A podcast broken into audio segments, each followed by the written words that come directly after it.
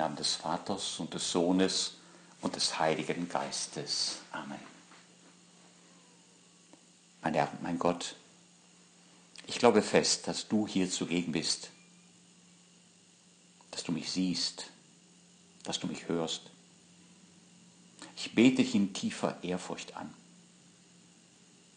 Ich bitte dich um Verzeihung für meine Sünden und um die Gnade, diese Zeit des Gebetes so zu halten, dass sie mir Frucht bringt. Maria, meine unbefleckte Mutter, heiliger Josef, mein Vater und Herr, mein Schutzengel, bittet für mich.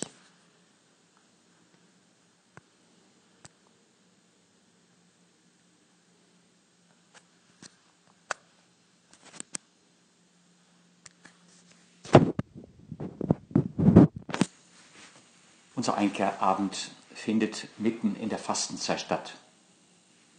Mit Jesus sind wir auf dem Weg nach Jerusalem, wo er für uns den Tod erleiden und auferstehen wird. Wir danken dem himmlischen Vater für diese Zeit der Gnade, für diese Zeit der Vorbereitung, für diese Zeit der Erneuerung unserer Taufgnade am Osterfest. Wir bitten um Verzeihung, denn wir bisher die Gnaden des Heiligen Geistes nicht gut genug genutzt haben. Mit diesem Einkehrabend wollen wir einen neuen Anfang machen. Diese 40-tägige österliche Bußzeit wird nur durch zwei große Feste aufgelockert. Jetzt am Freitag das Hochfest des heiligen Josef und eine Woche später das Fest der Verkündigung des Herrn. Am Fest der Verkündigung denken wir an die Berufung der Mutter Gottes, an die Berufung Mariens zur Mutter Gottes.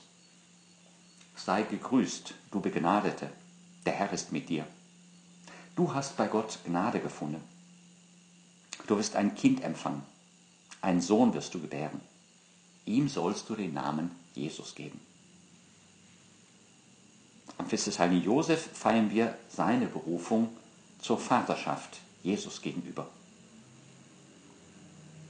Maria und Josef. Die beiden Personen, die engstens mit dem Geheimnis der Menschwerdung des Sohnes Gottes verbunden sind und folglich mit dem Geheimnis unserer Erlöser. Unser Erlöser ist ja nicht einfach vom Himmel gefallen. Er ist hier auf Erden in einer Familie geboren worden und aufgewachsen.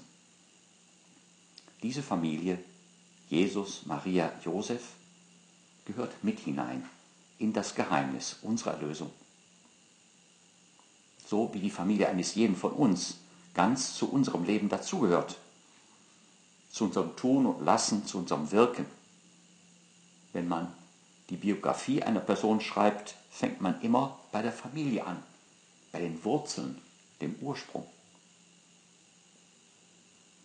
Wir danken dir, himmlischer Vater, für unsere Eltern und Geschwister, für die Familie, in die wir hineingeboren wurden und der wir so viel verdanken das irdische Leben, in den allermeisten Fällen auch das Leben der Gnade durch die Taufe, unsere Erziehung, dieses unser Urvertrauen auf Gott.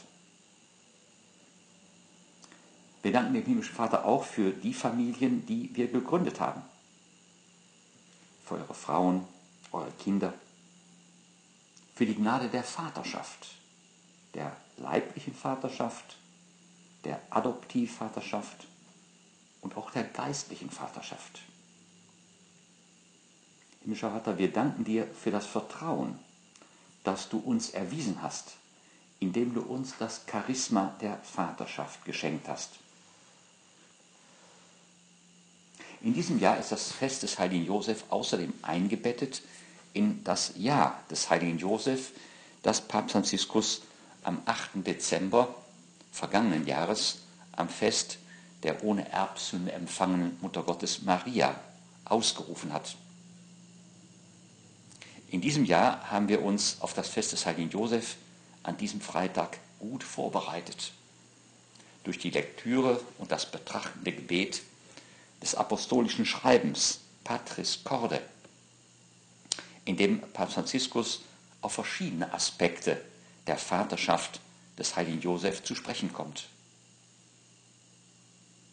An diesem Freitag am Fest des heiligen Josef eröffnet hier in Berlin unser Erzbischof mit einem feierlichen Gottesdienst das Ja der Familie, das Papst Franziskus ausgerufen hat. In diesem Kontext hören und betrachten wir nun einen Abschnitt aus dem Schreiben des Papstes über den heiligen Josef. Es ist der siebte Abschnitt. Er ist überschrieben mit der Überschrift Vater im Schatten. In seinem Buch Der Schatten des Vaters erzählt der polnische Schriftsteller Jan Drobaschinski in Romanform das Leben des heiligen Josef. Mit dem eindrucksvollen Bild des Schattens umreißt er die Gestalt Josefs, der in Bezug auf Jesus der irdische Schatten des himmlischen Vaters ist. Er behütet und beschützt ihn, er weicht nicht von ihm und folgt seinen Schritten. Denken wir an das, was Mose dem Volk Israel in Erinnerung ruft. In der Wüste hat der Herr, dein Gott, dich auf dem ganzen Weg getragen, wie ein Mann sein Kind trägt. So hat Josef sein ganzes Leben lang die Vaterschaft ausgeübt. Soweit das Zitat von Papst Franziskus. Wir fragen uns, was war das für eine Vaterschaft, diese Vaterschaft des heiligen Josef? Vaterschaft des heiligen Josef in Bezug auf Jesus war keine biologische Vaterschaft. Aber abgesehen davon war es eine ganz reale und wirkliche Vaterschaft, wie bei jeder anderen Adoptivvaterschaft auch. Evangelium heißt es dazu, Maria, die Mutter Jesu, war mit Josef verheiratet. Nur hat er sie noch nicht in sein Haus überführt. Führt. Deswegen wird auch manchmal übersetzt, er war mit ihr verlobt. Aber gerade dazu forderte der Engel ihn auf, Maria in sein Haus aufzunehmen. Er sagte, Josef, Sohn Davids, fürchte dich nicht, Maria als deine Frau zu dir zu nehmen. Denn das Kind, das sie erwartet, ist vom Heiligen Geist.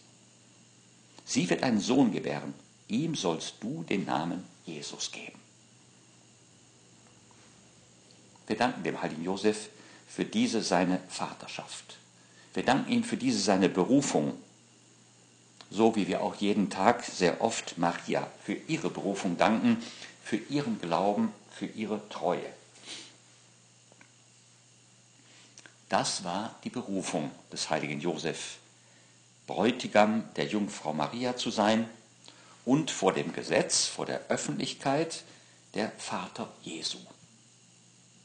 Die Leute sagten, ist das nicht der Sohn des Zimmermanns?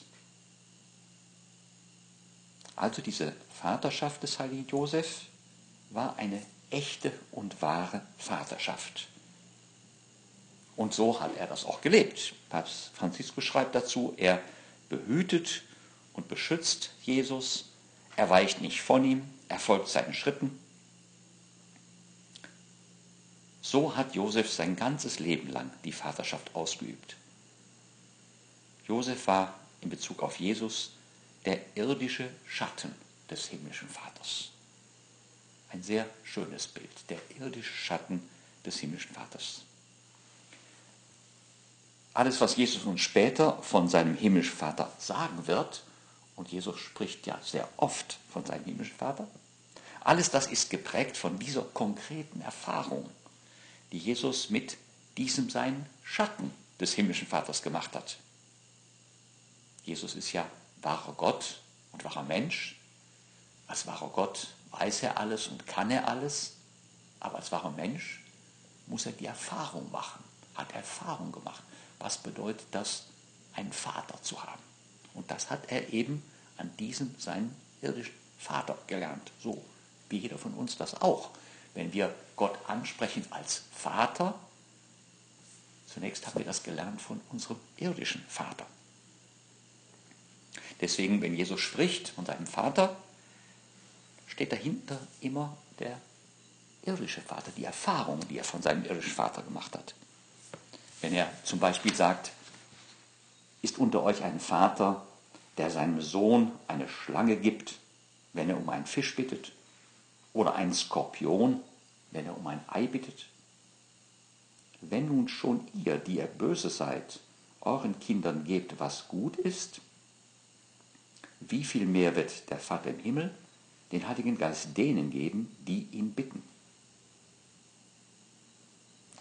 Wo hätte sonst Jesus die Erfahrung der Güte, der Milde, der Barmherzigkeit machen sollen, wenn nicht im Umgang mit seinem Vater, dem heiligen Josef, wenn nicht im Umgang mit Maria? Josef also der Schatten des himmlischen Vaters, wenn man so will, nur der Schatten, aber eben doch ein Schatten, der effektiv auf diesen himmlischen Vater hingewiesen hat, so dass Jesus aus dieser Erfahrung schöpfen konnte, einmal und immer wieder. Josef war in Bezug auf Jesus der irdische Schatten des himmlischen Vaters, jenes himmlischen Vaters, von dem Jesus in seinem öffentlichen Leben, in seiner Verkündigung, in seinen Gesprächen mit den Jüngern immer wieder sprechen wird. Jenes himmlischen Vaters, den Jesus immer in seiner Nähe wusste, von dem er sich geliebt wusste, zu dem er ein absolutes Vertrauen hatte, auf den er sich in jeder Situation verlassen hat, nach dessen Willen Jesus ständig Ausschau hielt und zu dessen Ehre er arbeitete. Der Zwölfjährige wird sagen, wusstet ihr nicht, dass ich in dem sein muss, was meines Vaters ist? Probieren wir es einmal selbst aus. Immer wenn wir Jesus im Evangelium von seinem himmlischen Vater sprechen hören, den heiligen Josef mitzudenken. Zum Beispiel beim Gleichnis vom verlorenen Sohn, die Gestalt des barmherzigen Vaters.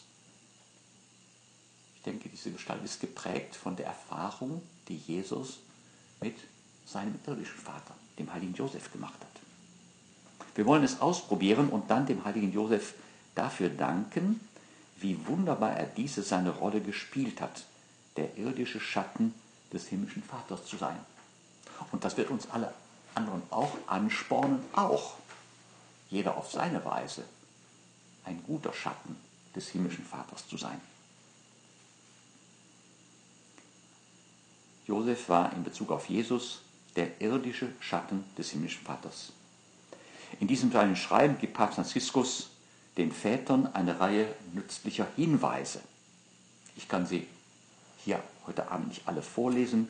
Jeder möge selbst noch einmal lesen, was Papst Franziskus schreibt. Vielleicht hier nur die eine oder andere Sache andeuten. Vater zu sein bedeutet, das Kind an die Erfahrung des Lebens, an die Erfahrung der Wirklichkeit heranzuführen. Nicht um es festzuhalten, nicht um es einzusperren, nicht um es zu besitzen, sondern um es zu Entscheidungen zur Freiheit, zum Aufbruch zu befähigen. Und an einer anderen Stelle, eine Vaterschaft, die der Versuchung widerstrebt, das Leben der Kinder zu leben, eröffnet immer neue Räume jedes Kind trägt ein Geheimnis in sich, etwas noch nie Dagewesenes, das nur mit Hilfe eines Vaters zur Entfaltung gebracht werden kann, der seine Freiheit respektiert. Ja, es gibt also eine leibliche Vaterschaft, es gibt auch eine legale oder Adoptivvaterschaft, es gibt aber auch eine geistliche, eine spirituelle Vaterschaft. Und auch davon spricht Papst Franziskus in diesem seinem Schreiben. Er sagt da, als Vater wird man nicht geboren, Vater wird man. Man wird zum Vater nicht einfach dadurch, dass man ein Kind in die Welt setzt, sondern dadurch, dass man sich verantwortungsvoll um es kümmert. Jedes Mal, wenn jemand die Verantwortung für das Leben eines anderen übernimmt, übt er ihm gegenüber in gewissem Sinn eine Vaterschaft aus. Hier weitet sich also unser Blick. Nicht nur die legale oder Adoptivvaterschaft des heiligen Josef, sondern jedes Mal, wenn jemand die Verantwortung für das Leben eines anderen übernimmt, übt er ihm gegenüber in gewissem Sinne eine Vaterschaft aus. Wir könnten sagen, eine spirituelle Vaterschaft. Oder wie Papst Franziskus es vor acht Jahren bei seiner Amtseinführung auch im Hinblick auf den heiligen Josef genannt hat, Hüter zu sein. Der heilige Josef, Hüter der heiligen Familie, der heilige Josef, Hüter der Kirche und deswegen wir alle Hüter für die Menschen, die Gott uns anvertraut hat. Der Gründer des Opus Dei, der heilige Josef Maria, der den heiligen Josef besonders verehrte, war sich seiner geistlichen Vaterschaft zutiefst bewusst. Er, davon, er war davon überzeugt, dass er nur deswegen auf Erden war, um diese Vaterschaft zu verwirklichen. Dass diese Vaterschaft seine Berufung war, sein Lebensinhalt. Und dass er sich darum bemühte, sein ganzes Leben aus dieser Vaterschaft herauszuleben. Wie schon der heilige Paulus an die Korinther schreibt, so sagt es auch der Heilige Maria gerne zu seinen geistlichen Töchtern und Söhnen. Hättet ihr auch unzählige Erzieher in Christus, so doch nicht viele Väter. In Christus Jesus habe ich euch durch das Evangelium gezeugt. Also diese geistliche Vaterschaft. Und zu den Galatern sagt Paulus, meine Kinder, für die ich von neuem Geburtswehen erleide bis Christus in euch Gestalt annimmt. Seine Berufung bestand also nicht darin, Artikel oder Bücher über das Opus Dei zu schreiben, sondern die Botschaft des Opus Dei selbst zu leben, selbst zu verwirklichen, indem er es selber verkörperte in seinem Leben. Und darin bestand seine Vaterrolle, seine geistliche Vaterschaft. Kardinal Ratzinger hat es einmal bei der Seligsprechung des heiligen Josef Maria so ausgedrückt. Josef Maria Escriba hat dies als einen Ruf nicht nur an sich selbst betrachtet, dass er sich heilige, sondern vor allem als einen Auftrag für die anderen, Mut zur Heiligkeit zu geben, Christus eine Gemeinschaft von Brüdern und Schwestern zu sammeln. Ja, zurück zu Papst Franziskus. Jedes Mal, wenn jemand die Verantwortung für das Leben eines anderen übernimmt, übt er ihm gegenüber im gewissen Sinn eine Vaterschaft aus. Das gilt auch für den Priester, das gilt auch allgemein für die geistliche Leitung oder Begleitung. Und so dürfte Papst Franziskus auch seine eigene Aufgabe als Papst, als Vater der Gemeinschaft der Gläubigen verstehen. Wir können uns fragen, was ist all diesen Formen der Vaterschaft gemeinsam? Davon spricht Papst Franziskus ganz am Ende seines, dieses Abschnittes. Er sagt dort, unter allen Umständen müssen wir bei der Ausübung von Vaterschaft immer darauf achten, dass sie nie besitzergreifend ist, sondern zeichenhaft auf eine höhere Vaterschaft hinweist. In gewisser Weise sind wir alle immer in Josefs Lage. Wir sind Schatten eines himmlischen Vaters. Die Eltern also sollen ihre Vaterschaft so leben, dass sie immer transparent bleibt für die himmlische Vaterschaft. Der Papst, die Bischöfe, die Priester, alle, die eine geistliche Vaterschaft ausüben, sollen ihrem ganzen Reden und Handeln immer direkt oder indirekt auf den himmlischen Vater verweisen. Sie sollen die Menschen nicht an sich bilden, an sich binden, sondern zu Gott hinführen. Für diese verschiedenen Formen der Vaterschaft, für dieses Schatten der himmlischen Vaterschaft Gottes zu sein, ist uns der heilige Josef ein Vorbild. Und ihn wollen wir um seine Fürsprache bitten. Ihn wollen wir darum bitten, dass es uns immer besser gelingt, unsere Vaterschaft so zu leben, dass sie ein Schatten der himmlischen Vaterschaft unseres himmlischen Vaters wird. Ich danke dir, mein Gott, für die guten Vorsätze, Regungen und Eingebungen, die du mir in dieser Betrachtung geschenkt hast. Ich bitte dich um deine Hilfe, sie zu verwirklichen. Maria, meine unbefleckte Mutter, heiliger Josef, mein Vater und Herr, mein Schutzengel, bitte für mich.